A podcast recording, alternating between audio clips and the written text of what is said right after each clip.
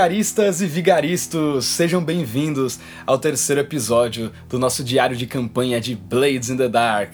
É, eu sou o Henrique, estou aqui com a minha companheira de vida e de Torre do Dragão, a Ju. Tudo bem? Tudo bem, tudo bem. E aí, pessoal? Bora lá para mais esse bate-papo, a gente comentar como que foi a nossa última sessão aí de Blades in the Dark. Legal, se você ainda não ouviu os primeiros episódios, dá uma conferida lá nos anteriores para você saber o que, que, está acontecendo na vida dos infiltrados, a facção aqui do nosso grupo da Torre do Dragão, o que, que eles estão fazendo em Doskvol, o que, que eles estão aprontando. No último episódio da nossa campanha, né, os infiltrados se depararam com uma missão dada a eles por Cartério Hellet, um inspetor, né, um associado da guarda da cidade de Doskvol. E Cartério Hellet surgiu com a informação sobre um diário de um caçador de Leviatã que revelava informações muito comprometedoras sobre os caçadores de Leviatãs, que são uma facção aí da cidade de Doskvol. E vocês conseguiram recuperar esse diário, né? Acabou assim o nosso episódio anterior, não foi? Conseguimos, conseguimos recuperar. E aí que começou o problema, né? Com o diário em mãos, começamos a, a sessão, essa última sessão que a gente vai falar dela hoje. Aí ficou a pergunta, né? A sessão acabou com uma pergunta. O que, que vocês vão fazer com o diário, né? Vocês vão dar ele pro inspetor e firmar mesmo essa aliança? Ou vocês vão falar a verdade pro Lord Strangford, o líder dos caçadores de Leviatãs, né, que é aliado de vocês. Então, de que lado vocês vão ficar dessa história, né? Como os aliados de vocês estão se posicionando também. Né? Então, essa essa sessão de hoje começou com uma discussão, né? Começou com uma conversa entre vocês sobre o que, que rumo vocês vocês tomariam no momento que vocês viram que vocês tinham realmente aquelas informações sobre os caçadores, né? Exato. Na verdade, esse tipo de preocupação já apareceu antes com a possibilidade da gente conseguir o diário, né? Surgiu essa dúvida, mas tá, o que, que a gente vai fazer quando a gente tiver o diário na mão? E é isso que você falou, né? A gente já tinha uma relação com esse aliado, o Lord Strangford, com esse diário na mão, com essa informação que o prejudicava, podendo se aliar ao cartério e ter todos os benefícios que ele nos ofereceu que a gente realmente estava precisando. Inclusive um covil novo, porque vocês tinham perdido de vocês, né? Exatamente. E a gente poderia recuperar o covil de outras formas, né? Mas surgiu essa oportunidade com o diário na mão. E foi interessante a nossa discussão porque quem que a gente vai, com quem a gente vai se aliar, a gente vai trair entre aspas o nosso aliado, já aliado Lord Strangford, é, como que a gente deve, agir com ele, mas ao mesmo tempo a gente não poderia se indispor com o cartério, porque é uma pessoa que, é, que é bem importante né, na cidade, o Lord Strangford também, mas ele tem um, um peso diferente, né? Tanto é que a gente acabou se aliando, pelo menos nessa primeira sessão, ao cartério, né? De alguma forma, a gente vai falar um pouco mais sobre isso, mas a gente, de alguma forma, fez algum tipo de traição mas eu acho que vocês chegaram numa conclusão muito interessante. Vocês deram o que ele queria, né, que era o diário. Vocês acabaram convocando o cartério para entregar o diário para ele, mas faltando umas páginas, né? Isso. Teve esse detalhe que foi sugerido aí pelo Lord Byron, que é o personagem do Arthur e que foi muito interessante porque é, deu um, um, um, certo poder de barganha para vocês, vocês conseguiram é, se estabelecer numa posição mais confortável dentro dessa nova aliança. Né? É, porque com o diário na mão a gente tinha um, algum poder, né? Para negociar com qualquer dos dois lados. E se a gente entregasse o diário íntegro, a gente perderia totalmente essa arma, né? Então foi bem importante mesmo a gente ter tirado essas páginas, porque a gente entregou o diário para o cartério, a gente recebeu os benefícios que ele havia prometido, mas a gente ainda tem essas páginas que são que a gente considera importantes nesse conteúdo contra o Lord Strangford. Vocês decidiram entregar o diário pro Cartério Hellet, um inspetor. E aí quando vocês convocaram, ele tava uma tempestade na cidade, né? Tava um clima horrível na região que vocês estavam extremamente lamacento e tal. Ele chegou lá na capa de chuva, misterioso e tudo mais, e falou que vocês teriam que levar, que ele iria com vocês, levar vocês até o lugar é, onde o receptador do diário roubado estaria, né? E que ele estaria esperando por vocês num barco nas docas que é consideravelmente longe, longe de onde é. vocês estavam, né? E aí isso aí pegou de surpresa. Falou, a gente não contava que a gente ia ter que fazer um transporte dessa, desse diário para outro lugar, né? E para um lugar que a gente não sabia onde era. Então, isso também deu um medinho. Foi um pouco apreensivo esse momento. É, acho, que, acho que por um segundo deve ter batido o arrependimento de vocês. Putz, eu acho que a gente não devia ter decidido entregar o diário para ele, né?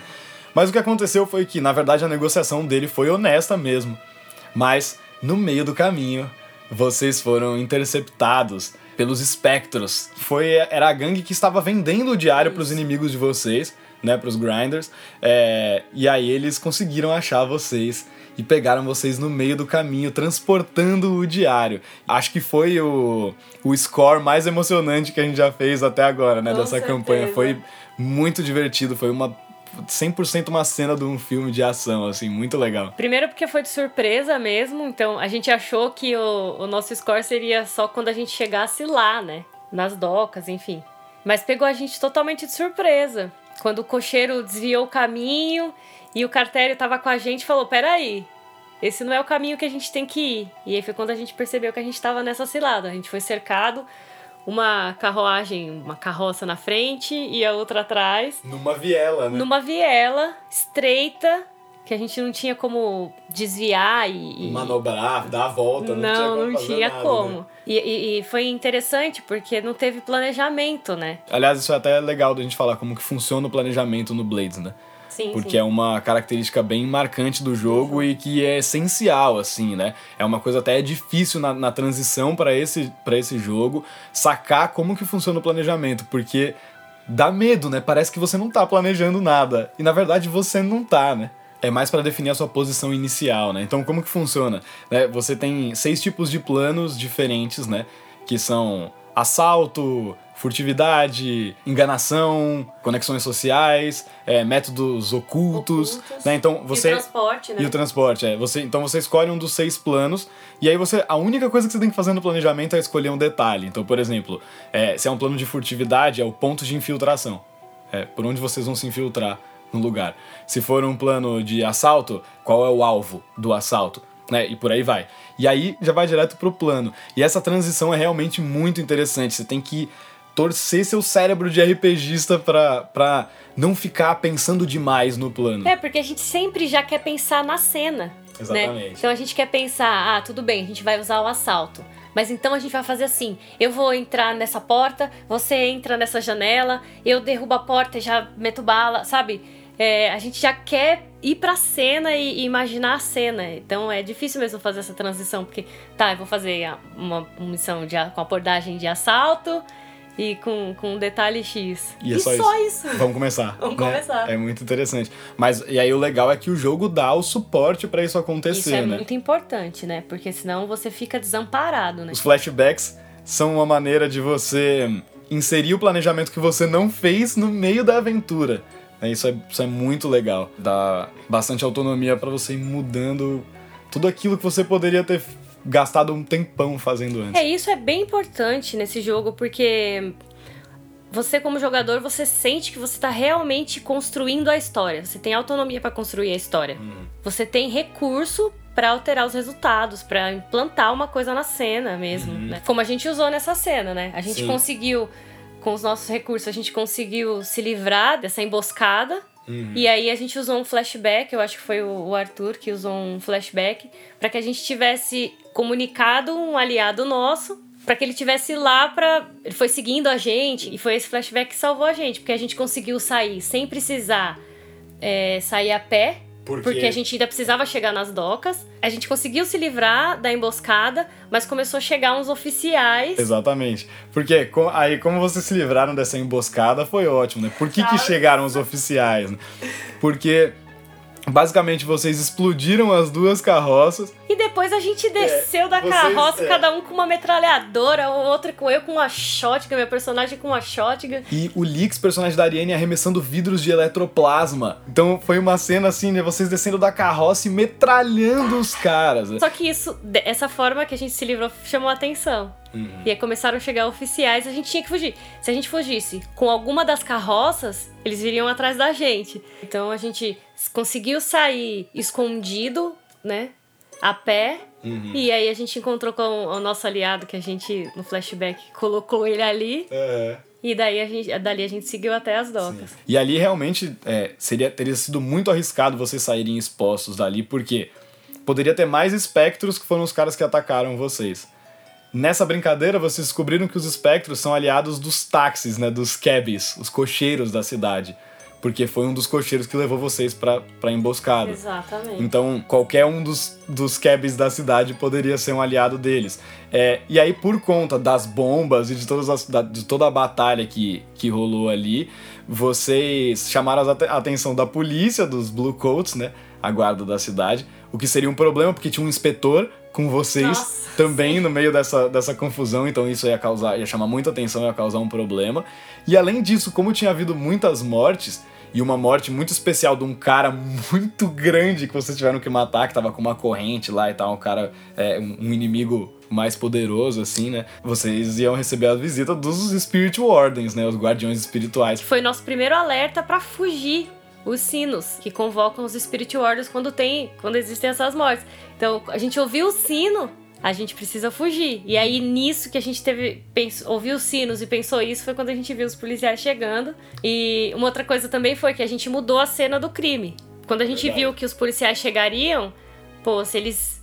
Se a gente deixar qualquer rastro aqui, que dá, qualquer rastro nosso, a gente pode se dar mal aqui. Então uhum. a gente montou como se tivesse tido uma briga entre eles, entre uhum. os espectros e os cocheiros. Então, e ganhamos um inimigo, né? Porque os cocheiros não eram nossos inimigos exatamente. até então. Eles estão com status menos um, né? Sim. Vai de menos três a mais três, né? É. E, então vocês estão em menos três, por exemplo, com os grinders, com os quais vocês estão em guerra, né? Uhum. É, e vocês têm é, mais três com o Lord Strangford, né? Sim. E com os Leviathan Hunters são os primeiros, primeiros aliados de vocês. É, e aí tem essa escala, né? Então vocês são só menos um agora com os cabs, né? Com os uhum. cocheiros. Mas é, já tem mais uma facção aí que pode atrapalhar os planos de vocês. E claro, os espectros. Agora mais ainda, depois dessa missão. Né?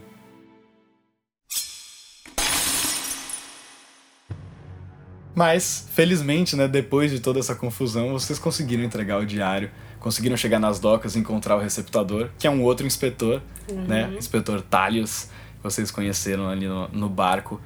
E conseguiram chegar num negócio bom com ele, né? E usando isso, né? As páginas do diário. A gente forneceu o diário, ele ficou bem feliz, pareceu o suficiente para o que ele queria inicialmente.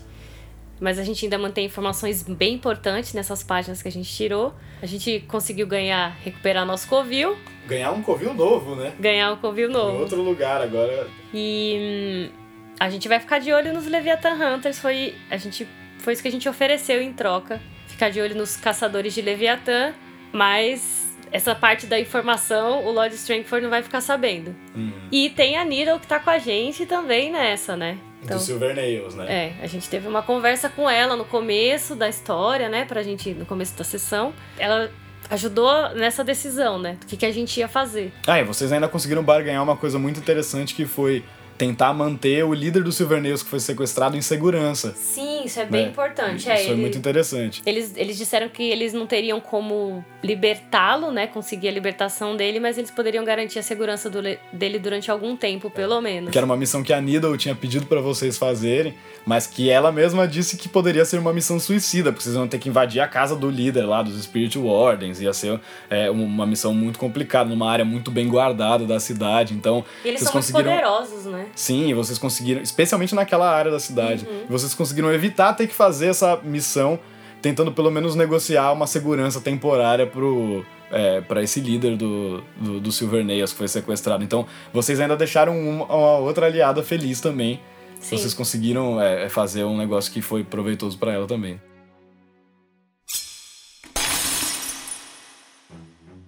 Beleza, e aí por último, nessa sessão, é, sobrou um tempo, né? E a gente acabou fazendo um score improvisado, né? Totalmente improvisado na hora. Isso foi muito interessante, a gente nunca tinha feito. É muito legal ver como o jogo possibilita você fazer isso, né? Primeiro vocês escolheram um território que vocês queriam atacar, vamos dizer assim, né? Território que vocês queriam dominar. Isso, é, porque na ficha da gangue você tem um, um covil e você tem algumas áreas ao redor desse covil que você pode ir conquistando e aumentando o seu seu espaço de atuação.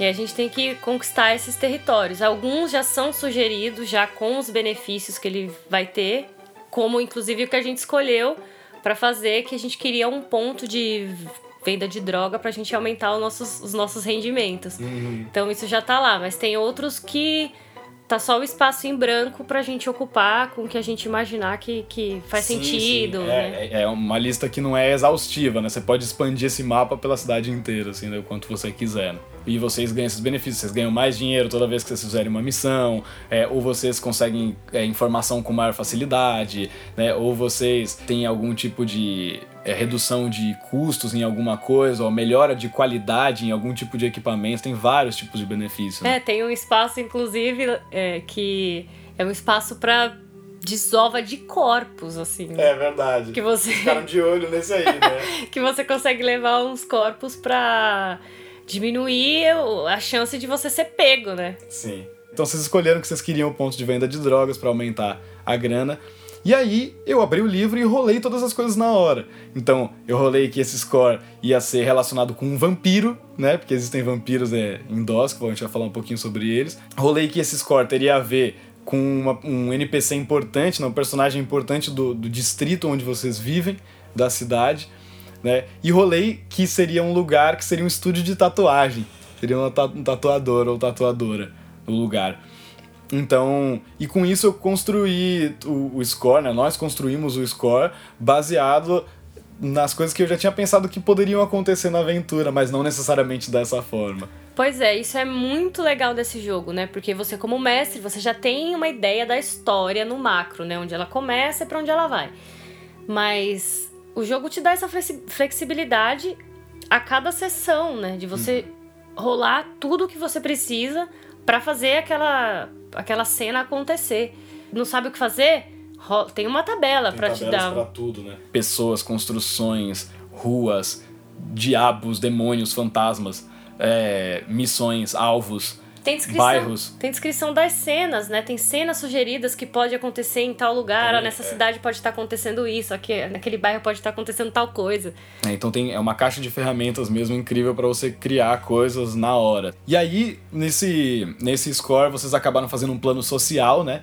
Porque no meio do caminho, conseguindo informações e tal, vocês descobriram onde era esse estúdio de tatuagem, vocês descobriram quem era o cara que, que era o tatuador lá, e aí o seu personagem, né, o Eggs, já tinha feito uma tatuagem nesse lugar, né? Isso foi uma coisa que você inseriu na Exatamente. história né? Te- Teve esse espaço para você inserir na história. É, e aí no final vocês não precisaram se infiltrar, matar ninguém, né? Vocês chegaram lá no lugar, conheceram a pessoa que na verdade está por trás do estúdio de tatuagem, que é a Zaira, uma vampira muito maluca. Pois é, a gente chegou nesse estúdio de tatuagem, meu personagem já conhecia o estúdio e foi uma cena meio chocante pro, pros três personagens, porque quando a gente olhou pro cara que tava fazendo a tatuagem, que foi o tatuador que fez a minha tatuagem, ele tava completamente deformado, assim, ele tava diferente, um aspecto Meio cadavérico, é, pálido exato, e. mais sombrio, né? Uma É, coisa e, mais e não, não interagindo mórbida, muito, é. meio mórbido, é muito, muito estranho. é. E, e aí foi quando a gente conheceu essa personagem. E foi muito massa como você descreveu a Zaira, porque a presença dela encheu o lugar, Uhum. né? Como você Tava um lugar descreveu. super banal, né, até ela chegar. É. E, tipo, a impressão que eu tive como jogadora foi... Eu vi ela chegando, sabe aquela pessoa que chega e todo mundo olha? Era exatamente isso. Então a Zaira é uma vampira muito maluca que faz experimentos. Por que, que o cara, o tatuador, tava tão estranho? Porque ele tá sem alma. Ela arrancou a alma dele pra tentar botar outra alma no lugar e ela tá fazendo experimentos. Ela ainda não conseguiu ser bem sucedido, totalmente bem sucedido nos experimentos dela. Tanto é que o personagem do Arthur, o Lord Byron, achou uma sala onde tinha uns corpos lá que É. a gente. Foi aí que a gente descobriu a história inteira, né? A gente até achou que ela ia nos prejudicar. É, no final, No final, acabou se tornando uma aliada, né? Exato. E aí a gente descobriu que era isso que ela fazia, né? Ela... Porque a gente ouviu também, antes da gente ir para o score, algumas das informações que a gente recebeu disse pra gente que ela. que algumas, alguns espíritos entravam nesse local, mas eles não saíam, Uhum, né? sim. Então, juntando essas peças e com as conversas que ela falou, a gente entendeu que era isso que aconte- acontecia. Os espíritos entravam, ela tinha um estoque, um depósito de corpos, sei lá. Corpos, é. E, e aí os espíritos ocupavam esses corpos. Então ela oferecia esse serviço para as pessoas. E é isso que a gente ia falar, né? Que é o vampiro no Blades in the Dark, ele é isso. Ele é um corpo ocupado por um, por um outro espírito, por um outro espírito que é. é o espírito originário daquele corpo, Exatamente. né? Exatamente. Um corpo possuído por um outro espírito é um vampiro. Então não tem o lance de você transmitir o vampirismo, por exemplo, pela mordida. O vampiro ainda precisa se alimentar, mas ele não se alimenta de sangue, ele se alimenta da sua essência vital, que é como se fosse o seu eletroplasma. Sim, ele ainda é esse esse tipo de morto-vivo, né? Que é, é um, um, corpo morto ocupado por um outro é. espírito. E aí foi quando a gente descobriu que o Tim, que era o, o tatuador, era um corpo sem espírito, Sim. porque não deu certo o processo, né? Pelo que ela falou, aparentemente o corpo dele não tá aceitando os espíritos é. que ela tá mandando para ele. Então o corpo dele tá sem espírito. E aí vocês fizeram uma aliança muito interessante com ela, né? Que foi vocês vão começar a comercializar a droga que ela produz que serve para tirar o seu espírito do seu corpo. Que esse era o objetivo, era conseguir um lugar onde a gente, né, pudesse onde puder, que pudesse ser uma fonte de renda pra gente. Uhum. Então, a gente sabia que existia comercialização de algumas drogas lá já. Uhum. E a gente conseguiu chegar nessa, nessa negociação. E aí, vocês vão ajudar ela a tentar desenvolver melhor o procedimento dela do lance dos corpos e dos espíritos, Uma né? parceria, ó. Ela diz que existe um demônio se manifestando na cidade de Duskville e que tem alguns acontecimentos que parecem coisas isoladas, mas que de alguma forma ela acredita que estão conectados. E a, a, busca aí a longo prazo é vocês tentarem encontrar esse demônio, pois, porque ela diz que a essência desse demônio pode ajudar, é, pode facilitar o processo de transmitir um, um espírito de um corpo para o outro. Que nessa história, ela usou o Lix, que é o personagem da Ariane. Sim. Que está... Que está à beira da morte. À beira da morte. Né? É. À beira de enlouquecer, na verdade. Ele tem é. três traumas, né? Se Exato. você pegar o quarto trauma, seu personagem enlouquece, ele não pode mais ser jogado. Então ela não pode chegar, deixar chegar aos quatro traumas. É uma situação bem, bem difícil. E aí foi isso, né? Essa, essa cena foi bem interessante e foi bem dramática, porque a Zaira, com o poder mediúnico que ela tem, né, por ser esse, esse espírito, ela conseguiu perceber o que estava acontecendo com o Lix. Sim. Ela conseguiu perceber que ele estava nesse processo de quase loucura e ela ofereceu isso para ele, é. né? Para então, ele ser como, como uma cobaia mesmo para ela, né? Exatamente. Então, o, o lance é a gente achar esse demônio conseguir pegar a essência desse é. demônio para facilitar, inclusive, o processo do Lix, para garantir, porque ela falou, né? Não é 100% garantido, como a gente viu com o Tim lá, o é, Timothy, que é o tatuador. ele ficou oco.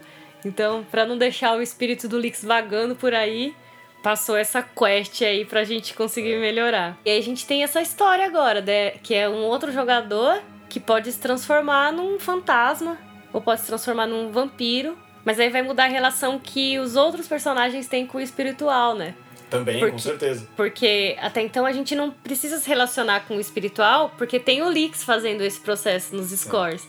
É. É, quando o Lix for um espírito, um fantasma, a gente Sim. vai ter que se relacionar com ele. E aí, como que a gente vai Sim, manter é essa relação? É, se a gente não tem habilidades paranormais, né? Não, e é uma coisa horrenda, você não é uma coisa banal você encontrar um fantasma ou vampiro, é uma coisa horrenda né? Qualquer pessoa enlouquece, sai correndo, congela de medo, né? Então não, não é um negócio fácil de, de conviver, né? Não, não, é, não pode ser mesmo, isso é importante. Apesar de existir, não pode se tornar uma coisa banal, né? Porque não é. É, para 99% das pessoas é uma coisa horripilante, a pior experiência que a pessoa pode ter.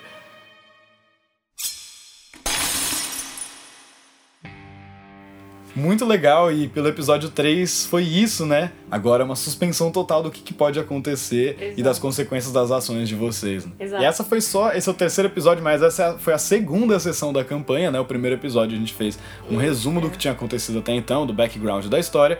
Então essa é apenas a segunda de várias sessões que a gente ainda vai jogar de Blades in the Dark e essa história continua. Muito obrigado a todo mundo que ouviu. É, espero ter vocês de novo nos próximos episódios. Fiquem atentos aí aos próximos acontecimentos. Vigaristas, nos vemos na próxima sessão de Blades in the Dark. Uhul, até mais!